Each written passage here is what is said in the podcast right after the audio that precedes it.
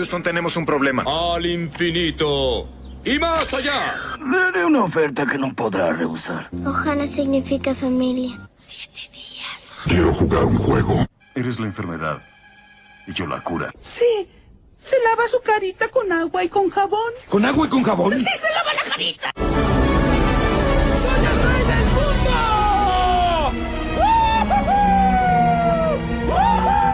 Y decir al enemigo que puede tomar nuestra vida, pero jamás nuestra libertad. ¿Estás hablándome? Sí, atentos. Empieza una para ver.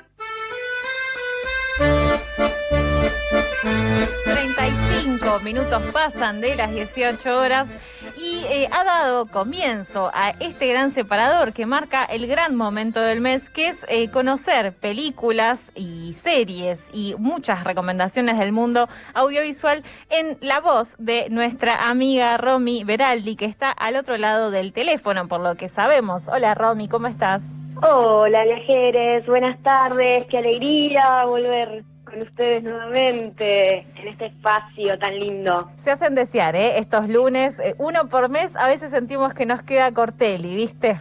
Sabes que sí, sabes que sí, y sobre todo, o sea, realmente quiero decirles que eh, recién estaban hablando de feminismo y fútbol y de una manera muy orgánica eh, en el día, me siento representada.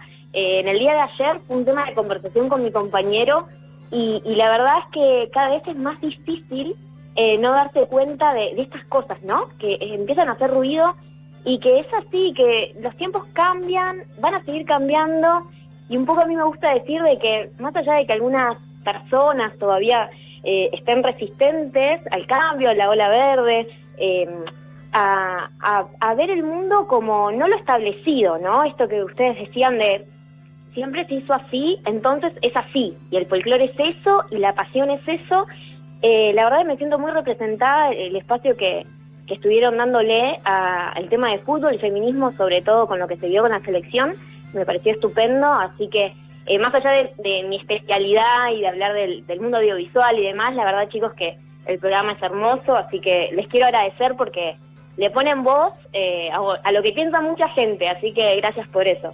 Romy, nos vas a hacer llorar. Esto en el aire no queda bien sonoramente. Por favor, contenete, por favor. Me voy a contener, Gracias, me voy a contener y eh, sobre todo porque voy a hablar de algo que me encanta, que es el mundo infantil. Eh, hoy se viene tres para los peques, que vienen ahora con las vacaciones. ¿Qué van a hacer esos padres, esas madres eh, con estos niños eh, en casa? Y bueno, si bien tenemos cine, vamos a decirlo, uno puede ir, hay aforo reducido, hay muchas cosas lindas para ver, como Cruella, El Conjuro, para aquellos adolescentes que, que quieran tener miedo. La verdad es que elegí tres pelis eh, ATP, que sirva para el más pequeñín y el más grandote de la familia, eh, que tienen un mensaje piola para, para pensar y para comunicar, y que bueno, estuvimos adelantando un poco en, en redes, pero si les parece, no, no lo escuché de a Tincho, lo quiero saludar. Hola, Romy, Tincho. Te quería preguntar, vos que sos la Lita de Lázari del cine, antes de arrancar con la presentación, eh, ¿a qué cine hay uno que sea un poco más económico que esos village famosos que son tan caros? Es verdad. Y bueno, está el, Gomón sobre la calle Rivadavia, que de hecho el Gomón tuvo una reapertura y está nuevo durante la pandemia. Eh, ellos estaban refaccionando, le- eh, se cortó todo obviamente eh, por lo que se vivió en el 2020, pero reabrieron sus puertas con el cine nuevo. Y también eh, está muy bueno el cine eh, que depende del complejo cultural del Teatro San Martín, que tiene una entrada diferencial y de hecho no quiero decir cosas equívocas, pero hay una película que, bueno, eh, no sería de nuestra temática infantil, pero sí para, para mayores de 13 que se llama Implosión, que está funcionando como eh, función de cine más como si fuera teatro, ¿viste? Como una al día. Eh, es una peli, está muy buena, googleenla, es sobre la masacre de Patagones. eh, es una ficción eh, que está muy buena y, los protagonistas son, de hecho, chicos que o sea, fueron parte de esa masacre, lo que se vivió en la escuela de Patagones. Así que digo, esos dos cines son mucho más económicos. El Gomón creo que está a 15 pesos y Teatro San Martín, no quiero decir una cosa por otra, pero debe rondar los 50, 60. Esta película que decías recién, Romy, Implosión, que es de este año efectivamente, además ganó el gran premio a la competencia argentina del Bafisi de este año. Así que bueno, siempre con premios lo tuyo, ¿no? Sí, sí. sí, sí, eh, eh, estuvo muy buena. Eh, de hecho, bueno, tuvo su primera visualización en, en Bafisi, después pudieron salir en cartelera cuando estuvo esta brechita en la primera parte de abril del año otra vez se cerraron los cines y ahora otra vez el Teatro San Martín, que no es el Teatro San Martín, es em, la Lugones, eh, la sala Lugones, claro. Em, retomó la cartelera y había retomado con implosión. Como los jueves cambia la cartelera, no quiero decir una cosa por otra, pero estén atentos, hay un Instagram de la película, estén atentos porque tiene como una metodología un poco más como de teatro, ¿no? Como función cerrada y una vez al día, una vez a la semana, digo, son funciones eh, más espaciadas, pero es una gran película para, para recomendar. Excelente, Romy, siempre ahí tirándonos la chapita. Bueno, cuando quieras puedes arrancar, que bueno, arranquemos, van a estar eh, interesados. Exactamente, bueno, arranquemos con una película, vamos a estar viajando un poco por el mundo, eh, traté de ser lo más versátil eh, posible para llevar películas que quizás no estamos tan acostumbrados a ver, como en el caso de Poño, Poño eh, tiene dos formas de, llamarse. Poño en el acantilado o Poño el secreto de la sirenita. La pueden ver en la plataforma de la N, que es bastante popular. También se puede descargar, se puede ver por YouTube. O sea, está muy accesible. Es del año 2008 y su director es el gran Miyazaki. Eh, así que aplausos de pie. Eh, estamos hablando de un director em, emblemático del cine oriental y que esta película le hizo a sus 68 años. Así que, bueno, ya tenía unos añitos eh, en el mundo de la animación cuando hizo Poño. Eh, no sé si la vieron.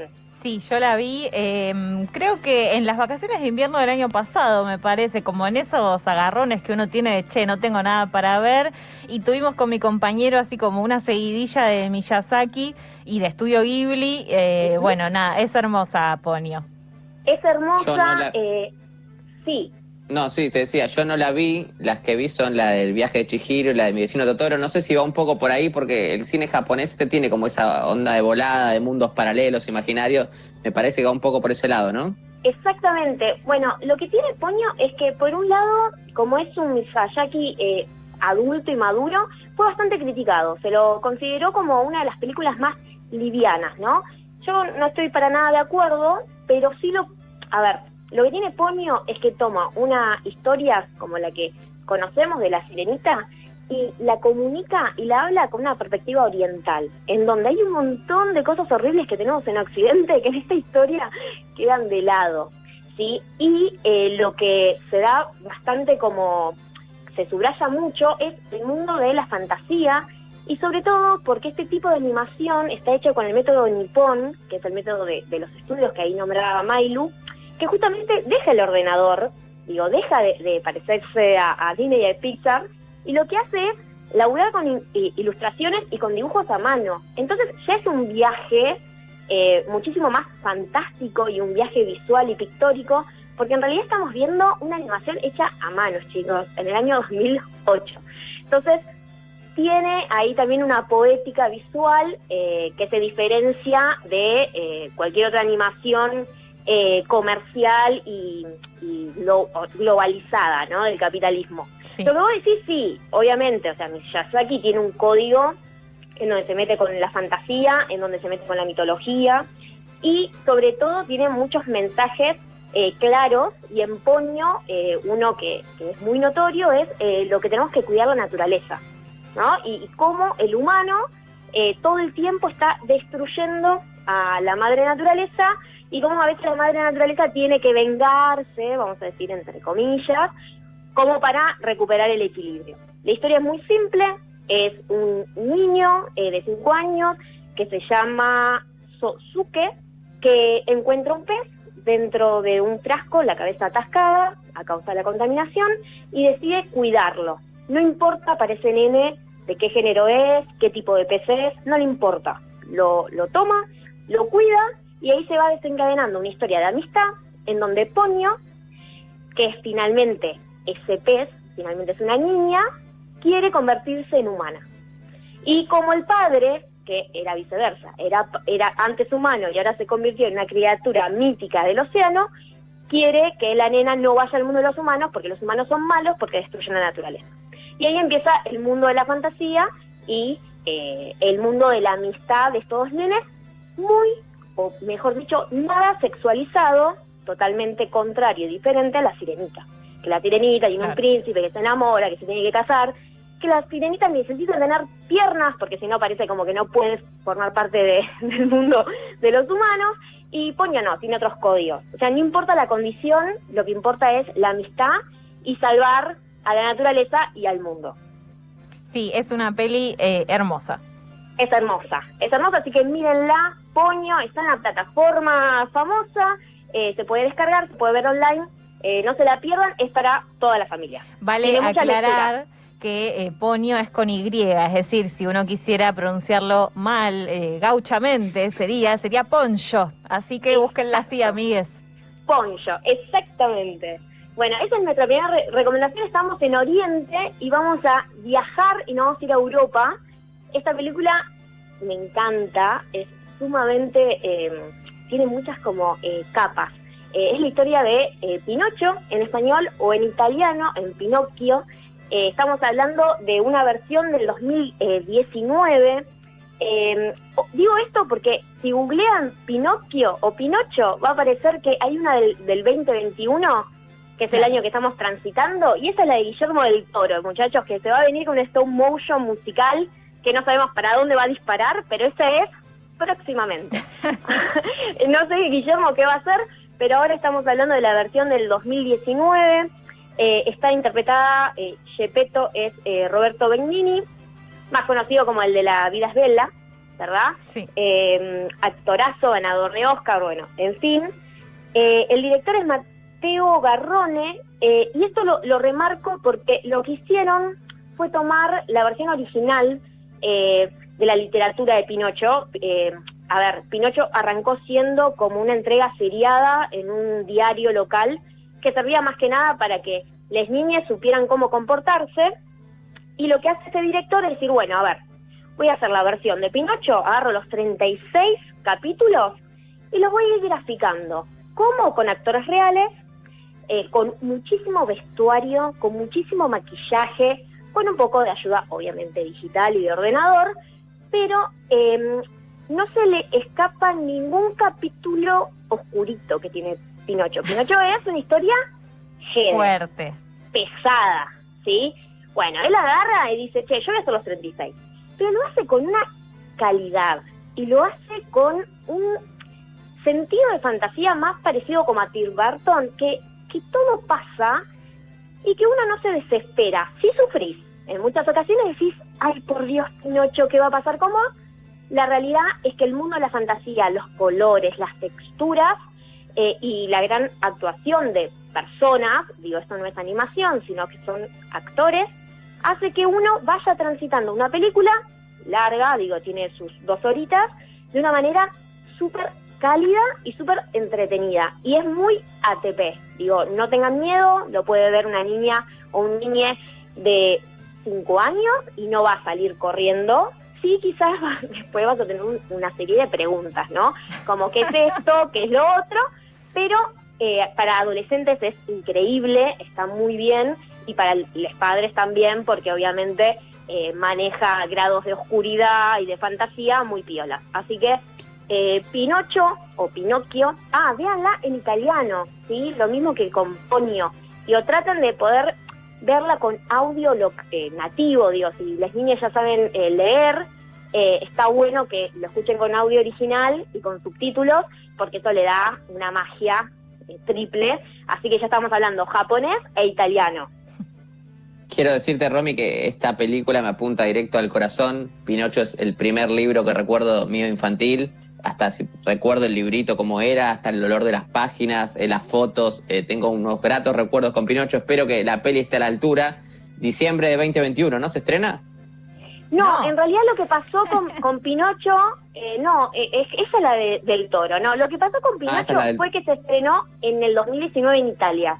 Le fue muy bien y en Argentina se estrenó, de hecho, el 8 de abril, en este abril que recién estábamos hablando, que se aperturaron los, los cines, y rápidamente quedó obsoleta porque se volvieron a, a cerrar. Entonces, es una película estrenada, no va a volver a salas, no creemos que va a volver a salas, pero sí está disponible si pirateamos un poco. Hashtag descargando. Me gusta, me gusta que en todas las columnas de Romy hay una invitación casi explícita a cometer delitos. Sí, un poco sí, pero es en, nombre del arte. Digo, está bien, qué sé yo. Las niñas tienen que ver una película de esta calidad y la verdad es que los cines se quedaron cerrados. Así que el productor de Pinocho que me está odiando en este momento, yo les aseguro, audiencia, viajeres, que la pueden descargar. Así que no se preocupen. y vamos con la tercera eh, recomendación. Esta es de, del norte de Estados Unidos. estamos hablando de los Mitchell versus las máquinas. Eh, está en la plataforma de la N, solamente ahí porque es una original. Eh, se estrenó el 30 de abril, así que es bastante nuevita. Y a ver, ¿cómo lo voy a resumir? ¿Vieron todo eso que las mamás y los papás están como todo el tiempo luchando con las niñas, de que dejen el celular, que dejen la tecnología, que tengan una vida familiar. Bueno, en esta película, una familia que no es para, que es bastante disfuncional, va a tener que salvar al mundo de la venganza de los robots. Y que estos niños pasen tanto tiempo frente a la pantalla, en algunas ocasiones va a ser bueno, porque va a ser cómo competirle a estas inteligencias artificiales. Es una peli muy divertida, que utiliza mucho el código de las redes sociales, es ideal para... A ver, los padres se ríen porque se ven retratados todo el tiempo estos dos personajes que están lidiando con adolescentes que no dejan su celular, pero me, pareció muy, como muy original cómo utilizan eh, el lenguaje de las redes ya directamente dentro de la peli. Es una animación y se dan muchas libertades poéticas de que los de que de repente estás viendo cómo se mandan mensajes de texto, cómo se likean, cómo suben un TikTok. Y, y bueno, y es muy divertido esto como de la ciencia ficción de Terminator y de un montón de otras películas citadas, en donde de repente hasta el lavarropa te puede matar porque se volvió loco. Entonces es muy divertido eso, es cortita y está al alcance de, de, la mayoría, digo, está bastante a la mano. No puedo asegurar la descarga de esta película, pero sí que está en la plataforma de la N podemos pedir el usuario en caso de, no tenerlo a alguna amiga que no los preste. Lo único que le falta a los Mitchell es ser una familia tipo heteronormativa y ya estaríamos hablando de una revolución ante las máquinas y ante todo. Claro, bueno, lo que pasa es que, ¿vos la viste, Tincho, o no? No, no, no, todo tráiler.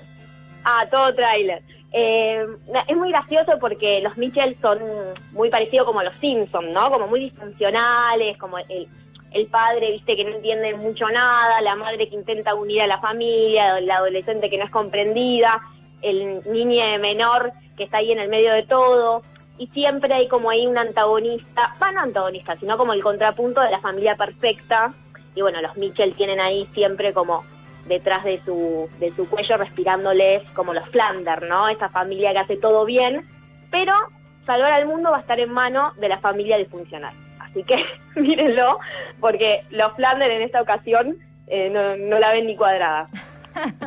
claro. Bueno, tres super recomendaciones para las vacaciones de invierno que comienzan la semana que viene. Así que bueno, a meterle planes a les pibis, eh, porque bueno, hay que llenar esas agendas. Tal cual, tal cual, y creo que las tres eh, tienen mensajes piolas y también van a dar a, conversaciones. Así que eso está bueno para que después, cuando se termina de la película y se apaga la tele, poder charlar y poder tener un diálogo también como un Q&A, ¿no? Como un debate después de la película entre la familia me parece una buena opción.